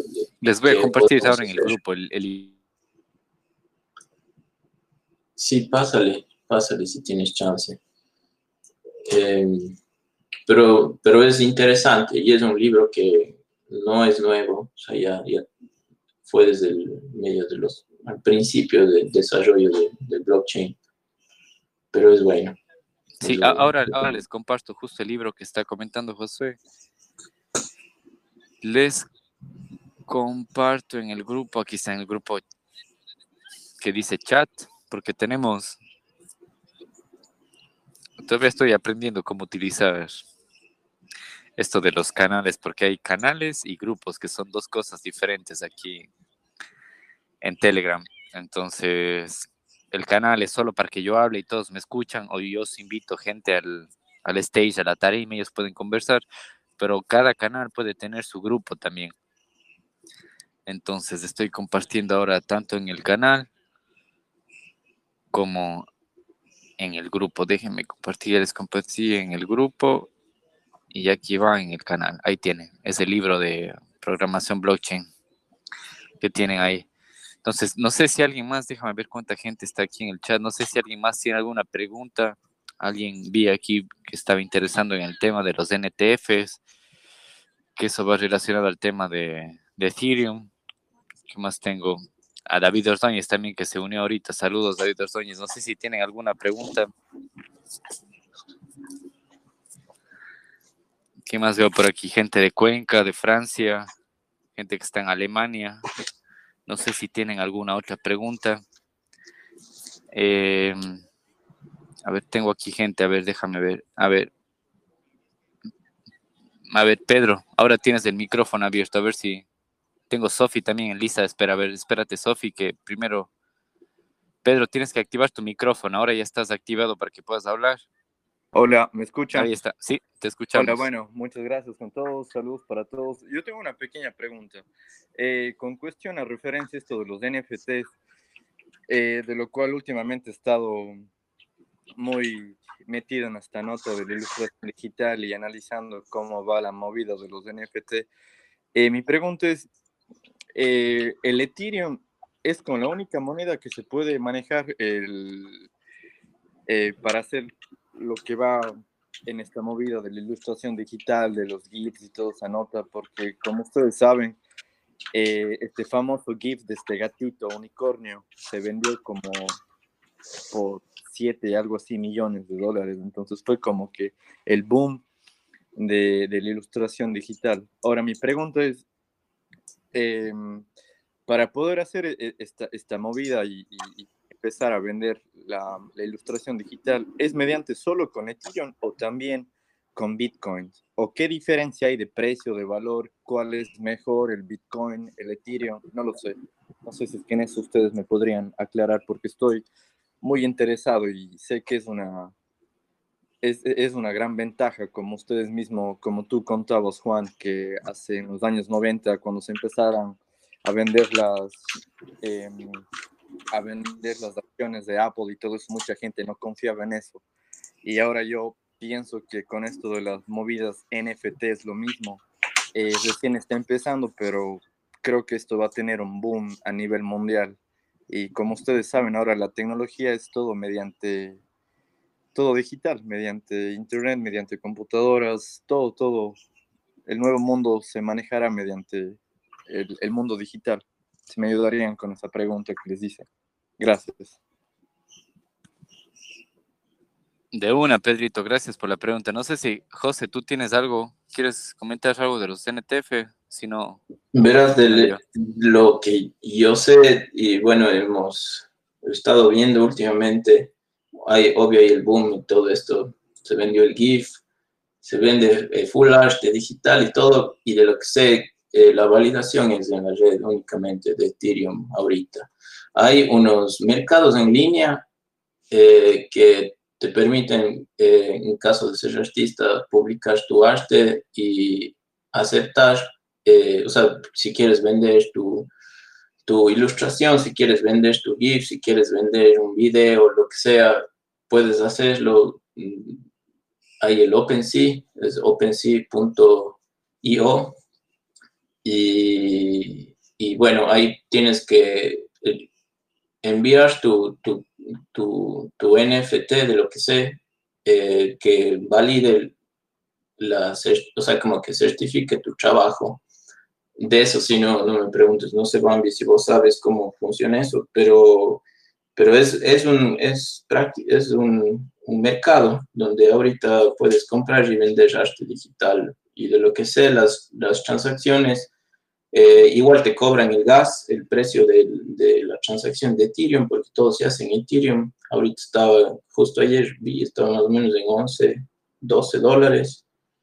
Entonces, y no sé si la página en sí te cobre algo más, eh, algún porcentaje por, por vender, tampoco estoy seguro, pero ahorita el OpenSea es digamos que el lugar de compra y venta de, de arte digital que se ha eh, masificado, ¿no? ya les voy a, si puedo poner en el, en el chat eh, el link y sí, cualquier link, libro, lo que quieras compartir. Ya te doy paso, David, para que hables. Pero para complementar la, la pregunta de José, el, la pregunta de Pedro creo que fue si solo se puede usar Ethereum. No, no se puede usar solo Ethereum. Se puede usar Ethereum, se puede usar incluso Bitcoin, y también hay otras páginas que te permiten utilizar, incluso hoy leí una noticia hasta Cardano, que lo que hablábamos antes es una blockchain también basada en Ethereum, pero que los fees cuestan mucho menos. También puedes usar eso. Ahora, el tema va de qué tan universal es publicar tu arte digital, tu canción, tu video, tu dibujo, lo que quieras, en estas plataformas, porque hay muchas plataformas que te permiten publicar solo en esa plataforma. Entonces ahí pierdes todo el concepto de de blockchain, de llegar a universalmente a todo el mundo, porque esto quiere decir que si esa plataforma cierra, tu arte se perdió, se quedó ahí y ya, chao. Pero hay otras plataformas que sí te permiten publicar directamente en la red de Ethereum o en la red de blockchain o en la red de Cardano y te permiten vender tu arte ya sea por, por Ethereum a cambio, por blockchain y todo eso. Eh, así que esa es la pregunta, esa es la respuesta, Pedro. ¿Tienes algunas webs, sea OpenSea, que es una de ellas. Creo que OpenSea te, te, permitía tanto Ethereum como blockchain, como Bitcoin en vender, pero no estoy seguro si te permitían en, en Cardano, eso no lo sé. A ver, ahora le, doy paso a David, que tiene otra pregunta. A ver, déjame ver. David, ahí estás. Listo, David, ya tienes el micrófono abierto, puedes conversar ahora. ¿Qué dice, brothers? ¿Cómo van? Saludos, eh, amigo. oye, tenía eh, más, que, más que pregunta, eh, yo estoy bastante metido en eso los NFTs. Eh, como estoy tratando de, de, poner ahí mi música y hacer algunas notas de eso. Eh, bueno, la cosa es que esto funciona en varias, con varias monedas. sea, tienes Ethereum, que es la, la, más, la más tuca, pero hay otro, por ejemplo, que se llama Wax. Em, y cada vez están sacando más porque los, o sea, toda la gente que tenga, todas las, todas las, ¿cómo es que tengan smart contracts? Puedes, puedes crear eh, NFTs. Eh, no, todavía no, no todas tienen eh, marketplace este rato, pero, pero la idea es que van a ir sacando. Ahora, la verdad es que los gas fees son altísimos. O sea, vos quieres subir un arte, ayer estaba más o menos en 150 dólares eh, el gas fee, y aparte de eso, la tienda te cobra alrededor de unos 20 dólares para poder subir, subir algo más. En cambio, hay otros que están entrando, por ejemplo, este Wax es gratis. Entonces, hay mucha gente que se está volcando a sacar por ahí. La, la página se llama Atomic Hub, el marketplace. Pero, pero la gente no. O sea, puedes vender y también puedes hacer billete, pero todavía la gente no confía mucho. O sea, no es que no confía, sino que el Ethereum es mucho más rentable, porque el Ethereum sigue subiendo mucho más de valor, en cambio estas otras monedas son un tanto desconocidas. Entonces, yo lo que recomendaría, si quieres hacer eso, es que te esperes hasta julio. En julio hay el, el, update de Ethereum que va a bajar los, supone que va a bajar drásticamente esos gas fees. Y ahí ya va a ser un poco más, o sea, se puede hacer un poco más porque cada vez que te cuesta 150 dólares subir un arte y tal vez le puedes vender en 20. Entonces, es, es ridículo este rato. A no ser que seas un influencer así súper grande y que, y que puedes vender así como dices en millones de dólares por este rato. La realidad es que hay tanta gente que se metió oyendo estas noticias de los millones y millones que han ganado, que es cagadísimo hacer que la gente hasta vea tus cosas, es bien jodido. Yo estoy este rato como marketplace, tienes así, yo te ven 10 personas así, entonces, eh, eso, eso, te recomiendo que te aguantes un chance. Más bien, durante este tiempo puedes ir creando una comunidad para que después del rato que subas, las, o sea, el rato que ya pongas a la venta, para que puedas ya vender de una. Exacto, eso es importante lo que dice David, también crear comunidad. Por eso es justamente que yo empecé a hablar de esto aquí en Telegram, porque la mayoría de chats que yo estoy, por ejemplo, en Clubhouse, que ahorita es solo cerrado para iPhone, la mayoría de gente habla ahí para Colombia o para Estados Unidos o para México o para España, pero en, o sea, de Panamá para abajo es otra realidad. Por ejemplo, ya hablamos de que ni en, en Ecuador no hay exchange, entonces de aquí vamos a crear otra comunidad que no sea solo Ecuador, sino los que se quieran unir, pero son otras realidades las que estamos viviendo acá. Y lo que dice David tiene razón ahorita hay más exchange y muchos de ellos se limitan solo a su, a su network, a su página y los fees de Ethereum, que es lo que estábamos hablando con José, también todo este, este son muy caros, que incluso él minando Ethereum, él tiene que pagar todos los fees también, incluso como minero le tocan pagar los fees de Ethereum. Así que gracias, muchas gracias David por compartirnos de eso. Así que Pedro, ahí puedes ponerte en contacto con David. Cualquier duda que tengan para en temas de NFT, ahí pueden ponerse en contacto. Y si quieren que hablemos de NFT en el otro, en el siguiente chat, que puede ser la siguiente semana, el siguiente sábado, como gusten, ahí nos escriben al chat. Yo busco gente más que esté especializada. Puedo sacar gente de Clubhouse, gente que conozco acá en España, gente de Latinoamérica también que conozco. Podemos hablar de temas de NFT o lo que les interese. O sea, denme recomendaciones y sacamos temas de cómo comprar Bitcoin. No sé, lo, que más les interese, podemos hablar acá. No sé si alguien más quiere en, el tema de NFTs, sería interesante ir buscando eh, compradores, porque, o sea, yo estoy en un montón de grupos y un montón de cosas eh, de NFTs, y es, un, es puta, todos los artistas del mundo sumado a todos los oportunistas del mundo queriendo hacer billete, entonces, vos ves que postean así miles de, de artes y de cosas diarias, pero no hay compradores, calas. Entonces, hacer un, o sea, tener compradores, así sea un como que un grupo chico, eh, sería súper bueno, pues, Calas. Eso yo creo que este rato no hay, porque todo el mundo está, está simplemente posteando artes y, y tratando de vender, pero no hay quien compre. Sí, sí, sí, también vi en, en OpenSea que había arte que ah, para mí no es arte, o sea, era una simple, no sé, fotos que para mí no tenían sentido ni nada, pero también hay cosas que sí son nuevas y todo. En tema de audio, porque yo sé, David, que tú estás más en tema de audio, no sé si hay plataformas solo para audio relacionado a NFT. Porque, por ejemplo, OpenSea creo que es solo para imágenes o videos, pero no sé si hay algo relacionado a audio.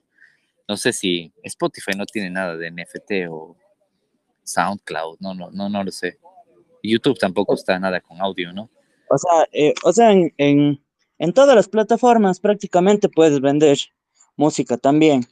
Eh, lo malo es que no están especializados en música, entonces, si quieres vender y que sea como atractivo y que se vea bacán, tienes que hacer alguna, alguna colaboración con, con algún artista visual, ya sea que haga artes o que haga videos, porque de no, no te para bola nadie en esa nota. Eh, claro, como tú dijiste, hay que ser un influencer top, top, si no... Claro, es que sales entre millones de cosas que suben todos los días. Pero ahora, con esas noticias de tantos millones que ha ganado cierta gente. Pero, pero ahora, ahora vi uno que se llama Audius, que es una plataforma que, que va a ser así como Spotify, en donde los manes le van a dar el 90% de el 90% de las ganancias a los artistas. Entonces creo que esa cosa va a ser súper, súper tuca, porque este rato la gente, los artistas están cabreados de que, de que chuta, ponte en toda la pandemia, ya lo que, lo que más valió gato eran los artistas, calas. No hubo apoyo del gobierno, eh, como no había presentaciones ni nada, también estuvo jodido. Entonces, entonces, claro, este, estas plataformas, está este Audios, y ahí creo que se vienen otras más, pero este Audios tiene ya algunos, algunos exponentes interesantes ahí. Chévere, gracias David por tu, por tu pregunta y tu aporte aquí al, al grupo. Entonces ahí, Pedro, si tienes alguna pregunta directo a David, que está metido en grupos de NTF. No sé si alguien más tiene alguna pregunta, si no, José, no sé si tú tienes algo más que decirnos en, en el tema de, no sé, de Canadá y de cómo consigues criptomonedas. ¿Cómo llegaste tú a las cripto, José? Cuéntame. Eso no nos contaste. Eh, bueno, yo llegué a las criptos cuando llegué a Canadá en el 2000, bueno, no, ya un año después, en el 2014 me eh, le conocí a una persona que, que, pasaba, que, tenía una mina, tenía en su departamento un montón de computadoras y, y bueno, era, teníamos un amigo en común, entonces ahí me contó más o menos qué, qué, es lo que hacía, pues no, yo no tenía idea de, de, todo lo que son las criptomonedas ni nada. Entonces ahí me, me, me, explicó un poco de qué es lo que estaba haciendo y y él vivía de eso en ese entonces, vivía eh, minando, imagínate, en el 2014, que es, no sé, creo que estaba en 100 dólares el Bitcoin, menos también, 50 dólares, no tengo idea, pero bueno, él minaba Bitcoin y me explicó medio lo de los criptos, la verdad no le paré bola por unos 3 o 4 años más, y de ahí en el 2017 eh, me interesó la cuestión de, o sea, como de, de ver en, qué invertir. Y ahí es que, que me decidí a, comprar y ver cómo comprar acá. Y bueno, al principio usaba los cajeros. Eh, había unos cajeros donde, donde llevabas eh, eh, plata, efectivo, tu tarjeta de débito y, y te daban, te transferían a tu, a tu billetera eh, una cantidad, lo que quieras comprar de, de, Bitcoin. Entonces así fui comprando, vendiendo y, y, ya, desde ahí fue medio que, que, que empecé. En, ¿En qué año, ¿En qué año empezaste? 2017. ¿Antes del boom de Bitcoin o después? Fue justo antes, fue justo antes.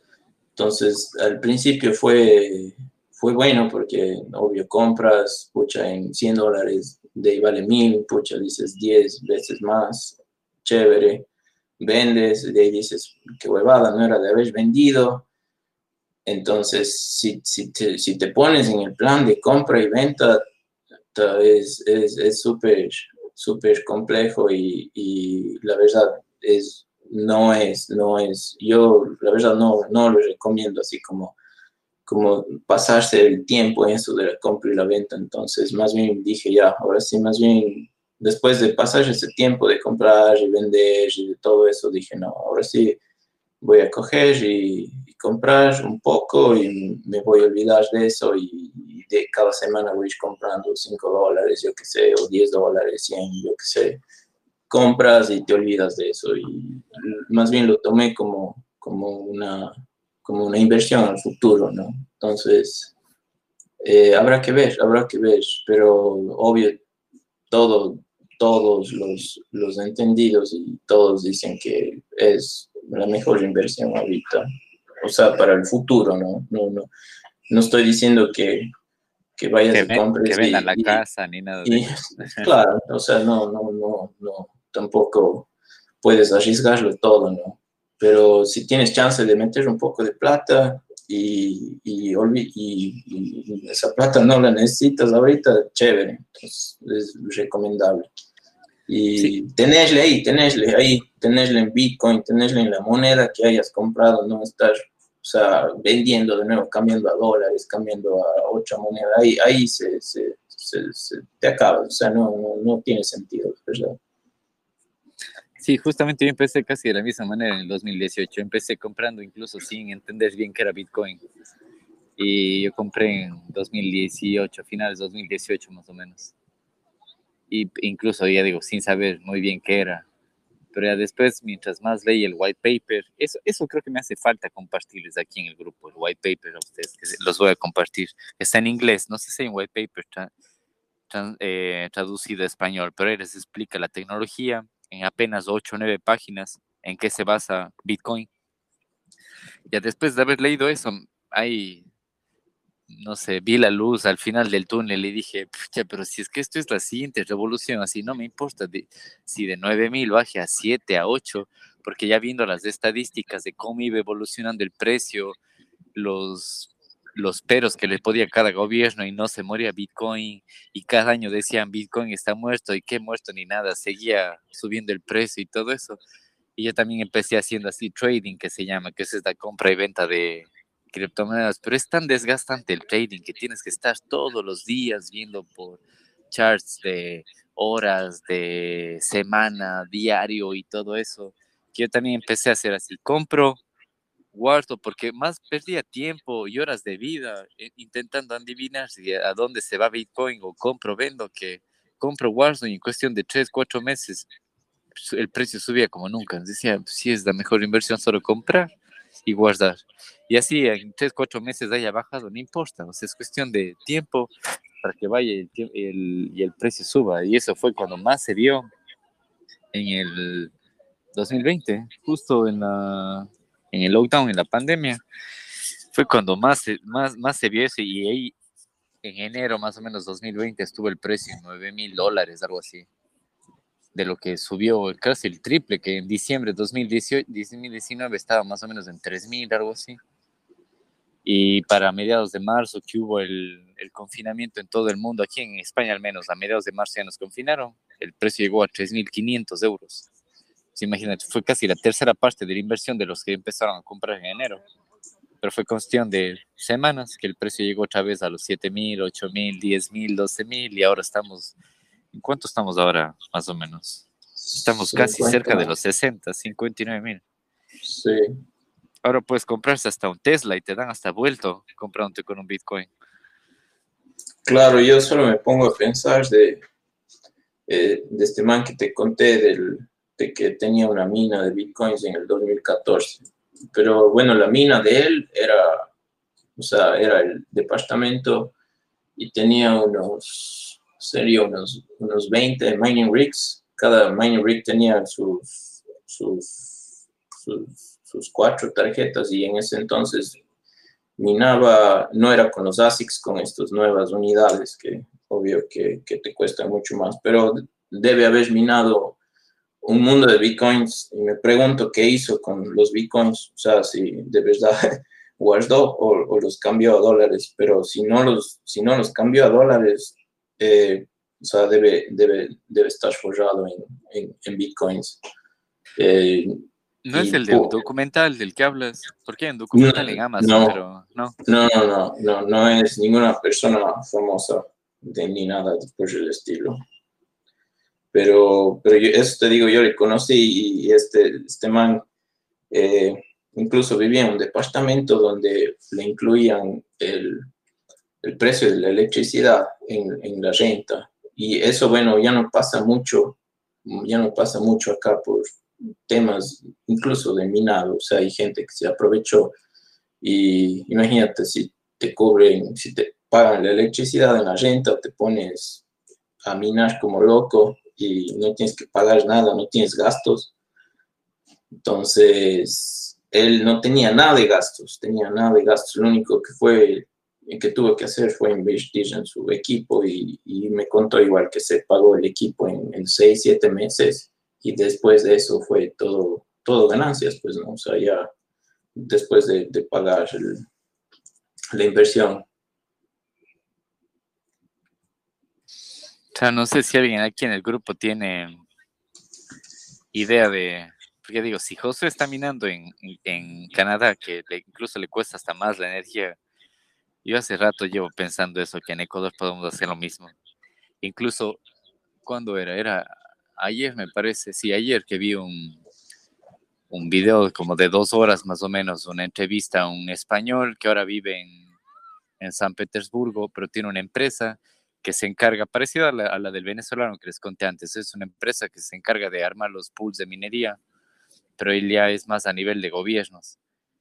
Y, y entonces él contaba de que las mejores zonas para minar son zonas, él decía, Sudamérica tiene la energía más barata, también hablaba de China, de Rusia, de, de Argentina, pero no como gobierno, sino como empresas privadas. Así que incluso teniendo el precio de energía entre 10 y 15 centavos del kilovatio para, kilovatio hora para zonas residenciales de Ecuador, yo creo que hasta incluso así salía rentable minar, no Bitcoin, pero criptos basadas en, en Ethereum, como la misma Ethereum o Cardano, no sé.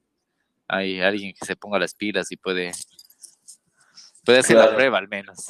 Y si no te resulta, después vende la tarjeta gráfica para los, para los gamers. O sea, no, es que no va a perder, es un ganar o ganar. Si compra la tarjeta gráfica y mina y no le resulta, no importa, después vende. Le vende a José que estaba pidiendo tarjetas gráficas ahí en Canadá. Me venden nomás acá. Yo les, les pago el envío.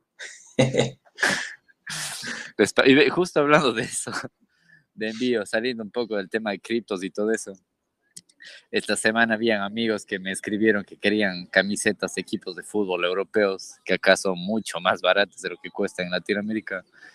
Y les di comprando y todo.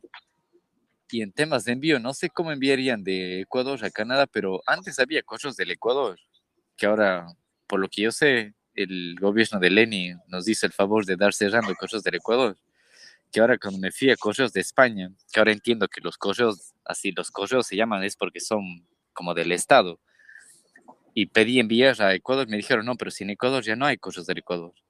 Entonces ahora me toca enviar solo por empresas privadas. Y lo que antes me, contaba, me costaba enviar desde 10 euros, no sé, hasta alguna vez envié una funda llena de ropa que me costó como 30 euros, son como 35 dólares. Ahora me cuesta enviar por empresas privadas 80 euros, 120 euros, 200 euros si es en DHL. ¿Te das cuenta eso de ahí?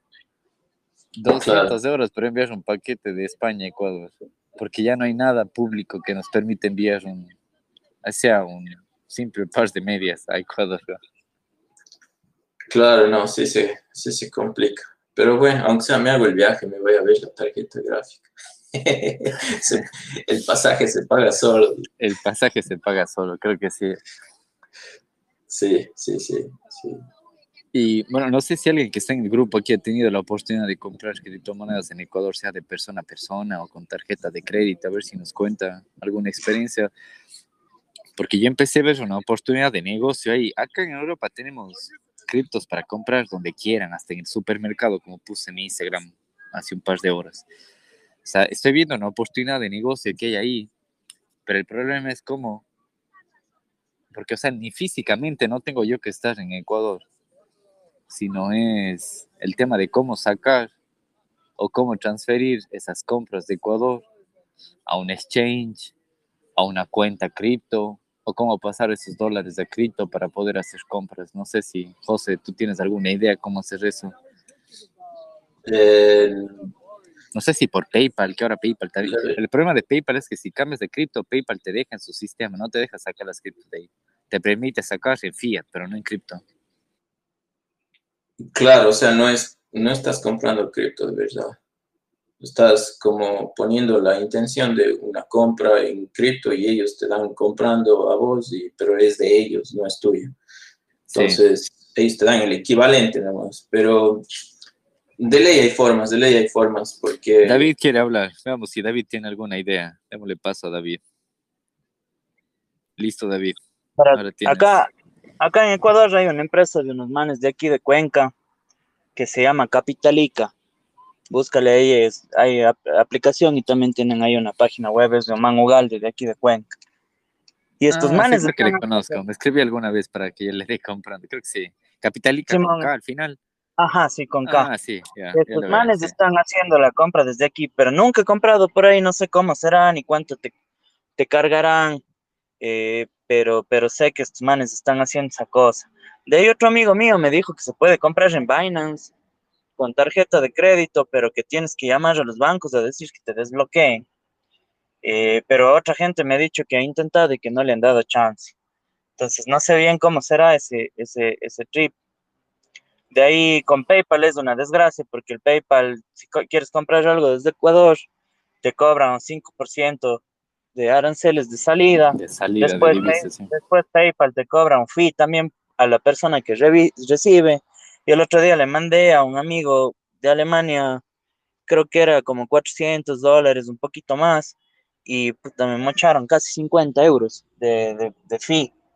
Entonces, chuta, eh, así, así es jodido. O hay que ver cómo se puede hacer de otra manera.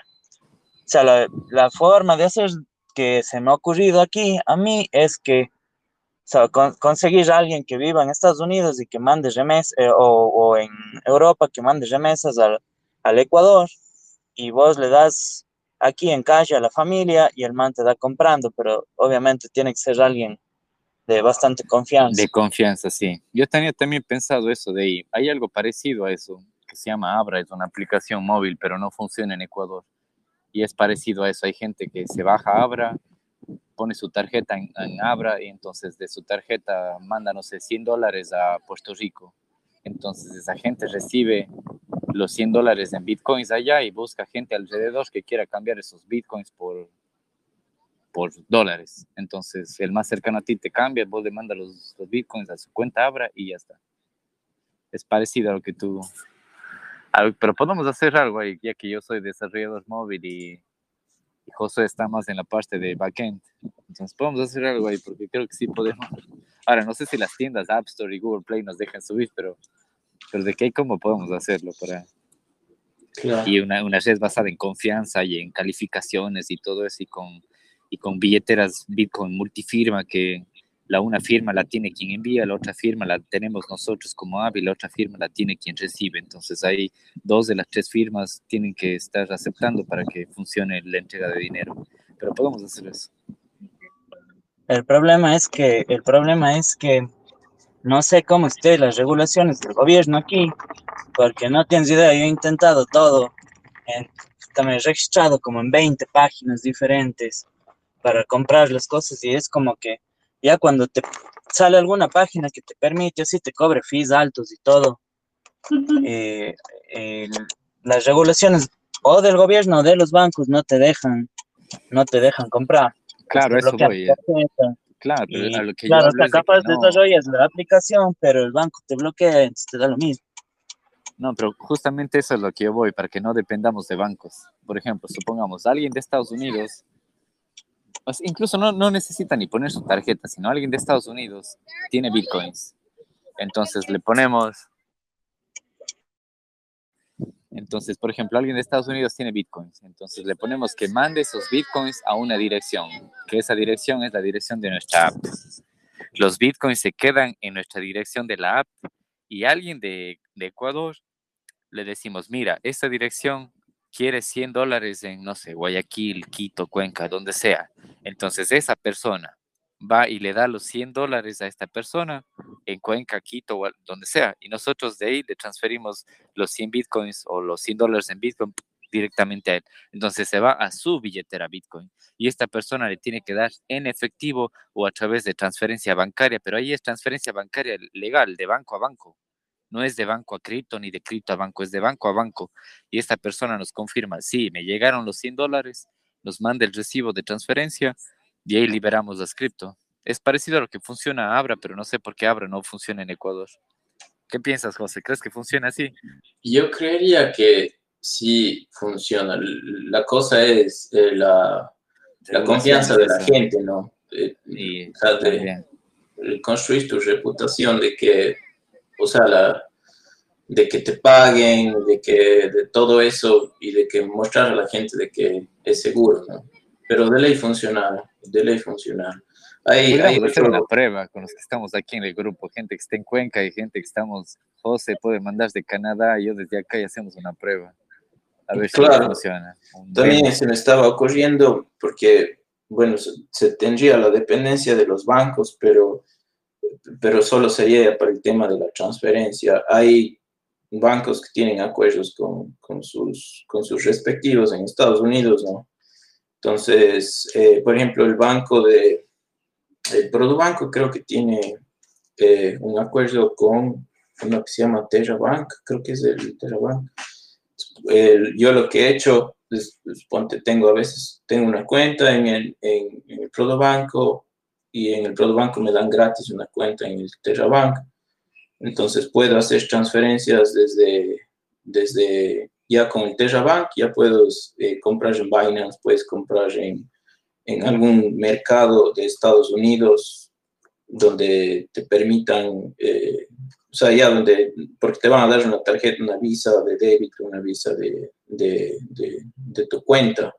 Entonces ahí ya puedes hacer la transferencia también. Eso también de ley funciona en el caso de que quieras hacer llegar la plata a Ecuador y de que quieras hacer llegar tu, tu token, o sea, tu, tu, tu pago de, electrónico a otro lado. Bueno, pero si quieren, les digo, con gusto a los que están aquí, porque ahorita creo que la mayoría de los que están en este grupo son de Ecuador, entonces podemos quedarnos hacer un test. O mandamos desde Canadá a Ecuador y, o desde España a Ecuador y vemos cómo funciona. Y si es que en verdad funciona la idea, le vamos al siguiente nivel, evolucionamos la idea y le hacemos una app o una web, no sé.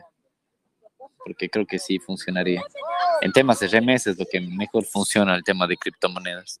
Y me sorprendía que en Ecuador, que es uno de los países que incluso hasta el PIB del país era gracias a las criptomonedas y no había nada invertido ahí. Me pareció una oportunidad de negocio increíble ahí. No sé Claro, si es alguien que más es quiere conversar, hay alguna pregunta, algo.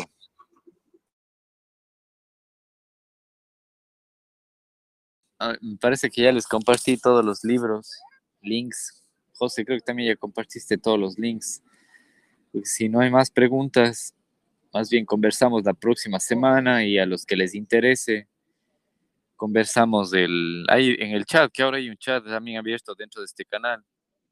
Eh, si quieren hacer pruebas, enviamos bitcoins, Ethereum, Litecoin, lo que quieran, desde aquí, desde España o desde Canadá y hacemos una prueba a ver cómo funciona. Porque si no hay más preguntas, entonces más bien nos vemos la próxima semana, porque hemos estado, ¿cuánto vamos? Ya casi dos horas conversando en este grupo. No sé, Dale. Jo- José, algo más que vos quieras decir, si no, No, no, no. Entonces, temas de minería Ethereum, le pueden contactar a Josué, que está en el grupo. Eh, o si quieren hacer intercambio de fiat y criptos, nos contactamos por aquí por el grupo. Si no, nos vemos la próxima semana. Cualquier tema que quieran conversar, nos escriben en el grupo. Y un gusto que sea conectado ahora más gente. Así que gracias, José, por, Gracias, Bambi. por gusto. unirte. Si tienes más gente que crees que puede aportar más a este grupo, también nos avisas y con gusto le unimos la próxima semana.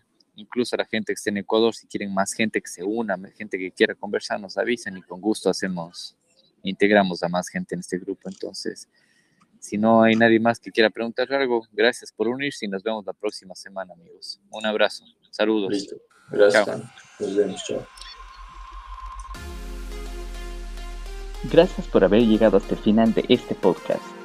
Te invito a participar en la grabación de nuevos episodios en nuestro canal de Telegram, Blockchain y Criptos en Español. No olvides suscribirte a este podcast y compartirlo para que el poder del blockchain y la descentralización llegue a más personas.